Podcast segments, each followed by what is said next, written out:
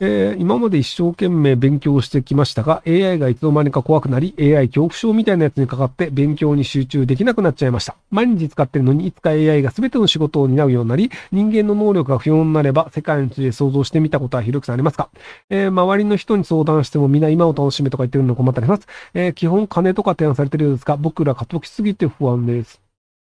えっと、僕が知る限り AI の頭を良くする競争の投資は終わったっぽいっす。あの、オープン AI っていうチャット GPT を作ってるところが、あの、今チャット GPT の4を出したんですけど、で、4まで行くのに、あの、一説によるとサーバー代だけで100億円ぐらいかかるらしいんですよ。で、この100億円出してめちゃめちゃ賢くなったんですけど、で、そこまで賢くしたとしても、実態としてはあんまり利用価値上がらないよねということになっちゃったっぽいんですよ。そのあの、チャット GPT-3 とか、今あの、みんなが無料で使ってるようなやつとか、まああの、ちょっとしたこと間違えたりとか、あの、しょぼい失敗とかあるんですけど、で、まあ、それは、あの、その、持ってるデータ量が少ないとかっていうのもあって、なので、それデータ量めちゃめちゃ多くすると、間違いもそれなりに確率としては低くなるよねっていうのがあるんですけど、ただ、その人間より賢くしたとしても、あの、結局、その AI をいくらうまく調教したとしても、新しい知見を作るという方向にはいかないんですよね。要はそのチャット GPT が何やってるかっていうと、ネット上にあるテキストをめちゃくちゃいっぱい拾って、それっぽいことを出すっていうの能力が高いんですよ。なので、ネット上にない知識を出してきたりとか、今まで誰も証明していない事実を発見して証明したりっていうのはできないんですよね。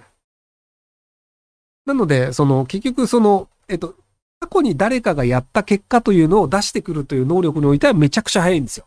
なので、あの、こういう論文あるかなみたいなのを聞いて、こういう論文、あの、なんか、イタリア人で書いてる人がいますよとか出してくるとか、あの、チェコでこういう研究してる人がいますよみたいな出してくるのは得意なんですよ。なので、その、すでに起きた出来事のいろんなことの中から、あの、いろんなことを幅広く知ってるっていう、そのクイズ王みたいなところでいくと、多分もうクイズ王は、あの、チャット GPT には絶対勝てないんですよ。でもその、じゃあ、ノーベル賞を取るような、その新しい発見をしました。例えば、iPS 細胞を見つけました。あの、山中教授がやってるような。あれは、チャット GPT をいくら頑張ってもできないんですよ。その、こういうものが iPS 細胞というのが作れるはずだっていう仮説のもとに、いろんな実験をして、iPS 細胞をちゃんと作れましたよっていうのができるっていうのは、あくまでその人間が存在しない知識がきっとあるはずであるっていう仮説を立てて、で、そこにバンバン投資して、いろんな実験をしてっていうのが必要なんですよ。だからあの、えっと、アメリカ国籍で元日本人のあの、シーモーヒラさんだっけ？あの、ノーベル賞を取った先生も、その、クラゲめっちゃ好きで、ワンクラゲの、その出してくる成分を、その体の中に入れることによって染色することができるんじゃねえのって思い込んで、で、クラゲを1万匹とか集めて、で、それでその病気の箇所とかを、あの、色をつけることによって、その病気の箇所がどこなのかとか、そこにじゃあそのワクチンとか、そのなんかあの薬とかがちゃんと伝わってるのかっていうのを調べることができるっていうのも、それは、その、クラゲのその発光性能というのを使えばできるんじゃねって言って、ひたすらクラゲを集めるっていう、その頭の悪い行為が必要なんですよ。クラゲ1万匹集めるって頭おかしいじゃないですか。だからね、いやいや、そんなんやるよりもっと儲かることあるっしょとかって考えたら、クラゲ1万匹集めるとかやんないんですよ。なんかその奥さんも含めて家族で一生懸命、あの、クラゲ集めてたらしいんだけど。っていうのがあって、割とね、その、非効率な、でもきっとこういうものはあるはずだっていう、その冒険をするような能力っていうのが新しい知識を作るんだと思うんですよね。だから例えばその、えっ、ー、と、新大陸というのがあるんだって言って、アメリカを探しに行って死んだ人っていっぱいいるんですよ。バンバン死んだんですよ。ヨーロッパから新大陸を探しに行って。でも、あるんだって信じて行って、新大陸を発見した人がいるじゃないですか。コロ、コロンブスさんとかバスコダガムさんとか。バスコダガム違うか。アメリゴ・ベスプッチか。っていう人だったりっていうので、要はその、こういうものがあるはずだって信じて、命をかけた頭の悪い奴らっていうのが、その新しい社会を見つけたりするんですよ。でもその頭の悪さっていうのは逆にそのチャット GPT みたいな AI にはないんですよね。要はその、なんかじゃあ例えば金儲けたいんだったら株買って売った方が儲かるよねみたいな。命かけて海渡る必要ないよね、みたいなのもあったりするので、なのでその人間の能力の高さっていうのと、その AI が今のところすごいって言われてる能力っていうのは僕はどんどんズレが発生していくと思っていて、その記憶力が高くてクイズがよくできる人を頭がいいというふうに、割と今の日本人も結構言ってると思うんですよ。なんかあの、東大王みたいな番組で、そのクイズが得意な人をすごい頭いいって言っちゃってると思うんですけど、であそこら辺はもう完全に AI にリプレイスされちゃうと思うんですよね。で、ただ、まあその要は、あの、エンターテインメントとしては面白いと思うんですよ。でもその100メートル走を、そのなんかあの、ウサイン・ボルトが走るのは、すごいよね、速いよね、なんだけど、でもじゃあ他の人が、その早く移動しようと思ったら、バイクに乗るとか車に乗るとかやるじゃないですか。だから実用性でいくと、100メートルが速いとかってマジ無意味なんですよ。100メートルを10秒切れて走れるんすって言って、えっと、それ、あの、一般的な生活の中でどこら辺で役に立つんですか？その能力って聞くと、ほぼ役に立たないんですよ。その、まあ、例えばじゃあなんかお、誰かに襲われた時に早く逃げられるとかあるんですけど、別に100メートル11秒でも十分早いんですよ。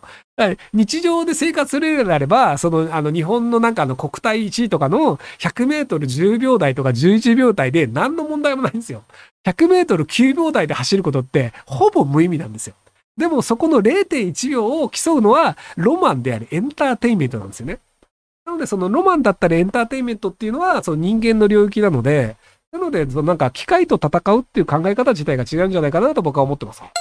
えー、仕事が辛いです。出世して任されることが多くなりましたが、自分のもう能力では裁ききれず仕事を辞めたいと思ってます。えー、誰もが知ってる企業で将来安泰ですが、私自身の能力ではもう限界です。転職した方がいいでしょうか、うん、えっと、その、その会社の中でエリートで居続けようとするのを諦めればいいんじゃないかなと思うんですけど、もうこれ以上裁けないので、あの、この分しかできません。これ以上は受けられませんって言って、自分の能力の範囲内で仕事をするっていうのをやればいいと思うんですよね。あの、期待されてしまうと、その期待に応えなければいけないと思って、無理して頑張ってしまうっていう人だと思うんですけど、あの、まあ、結局、能力以上はできないよねっていうのは、他の会社に行っても言えるようになった方がいいです。なので別にあの今の会社だろうと他の会社だろうともうこれ以上はできないですっていうのをどこかの段階人は言わなきゃいけないんですよ。で逆にそれ言わないと、あ、この人ってこんなできるんだっていうのでどんどん仕事を振られてどんどん仕事増えるんですよ。で給料は増えないみたいな。っていうのがあるので、なのでできないことはできないっていう自分の限界をちゃんと他人に伝えるっていう癖をつけた方がいいんじゃないかなと思います。で、それ言ってもわかんないのであれば、その時に転職すればいいんじゃないかなと思いますけど。えー、夫が主婦になりたいと言っています。あの、夫の主婦ってあの、その主の夫の方ですね。えー、家事やってくれるならいいなと思っています。でも私は一応障害者です。障害者雇用で家族を養える収入が得られるか心配です。障害年金もらってます。主婦は現実的でしょうかえっと、もうすでに今働いてるんだったら給料がいくらなのかっていうのを計算して、で、その、旦那さんがバイトでいくらぐらい稼げるのかっていうのを確認して、で、それ足して生活費をどれぐらい減らして、プラスになるのかマイナスになるのかっていうのを計算してみればいいんじゃないかなと思うのですが、おすすめしない理由が一つあります。あの、上野さん、そのスパチャ1600円払ってる時代で、無駄遣い多いんですよね。あの、障害者雇用で家族を養えるかどうかっていうのが心配であれば、金は貯めるべきです。あの、お金が足りないから心配ですっていう人が、あの、1600円のスパチャは無駄遣いです。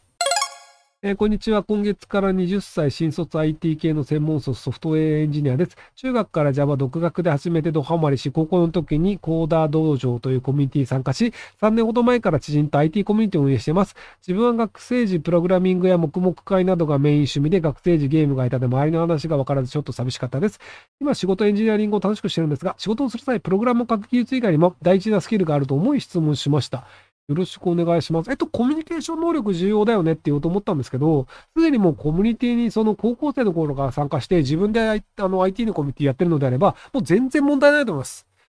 なので、強いて言うと、早めに結婚してください。あの、えっ、ー、とね、IT 系エンジニアで、40代後半とか50になって、あの、こじらせてる人結構多いんですよ。あの、まあ、えっ、と、まあ、その僕が関わっていたドワンゴという会社で、割とその僕が関わってた時代は、まだ30代ぐらいがメインだったんですよね。で、そっからまあ、10何、15年ぐらい経ったか、もう20年くらい経ったか、ドワンゴを絡み終わって。なので、その当時一緒にやってた人たちっていうのが、40代後半とか50になっていて、で、結婚してない人が、消息不明になったり、死んだりしてるんですよね。うん、まあ、その死んだ理由が何なのかはわからないのですが、全然別の可能性もあるんですけど、やっぱりね、なんかね、その、50ぐらいになって、一人暮らしで理系の人って、こじらせる可能性結構高いっぽいんですよね。50間近 ?40 代後半？要は、あ、俺の一生こんな感じなんだとか、体力も下がって、で、友達で幸せそうなやつは家族持っててとかで、で、独身なので友達もだんだん減ってって、で、なんか孤独なまま、これで俺の人生ってどんどん辛くなっていく一方なら、多分今のうちにドロップアウトしたりゴール行っちゃった方が楽なんじゃねっていう風に思ってしまう人もいるんじゃないかなと思うので、なので、あの、早めに家族を作った方がいいというのが僕のアドバイスになります。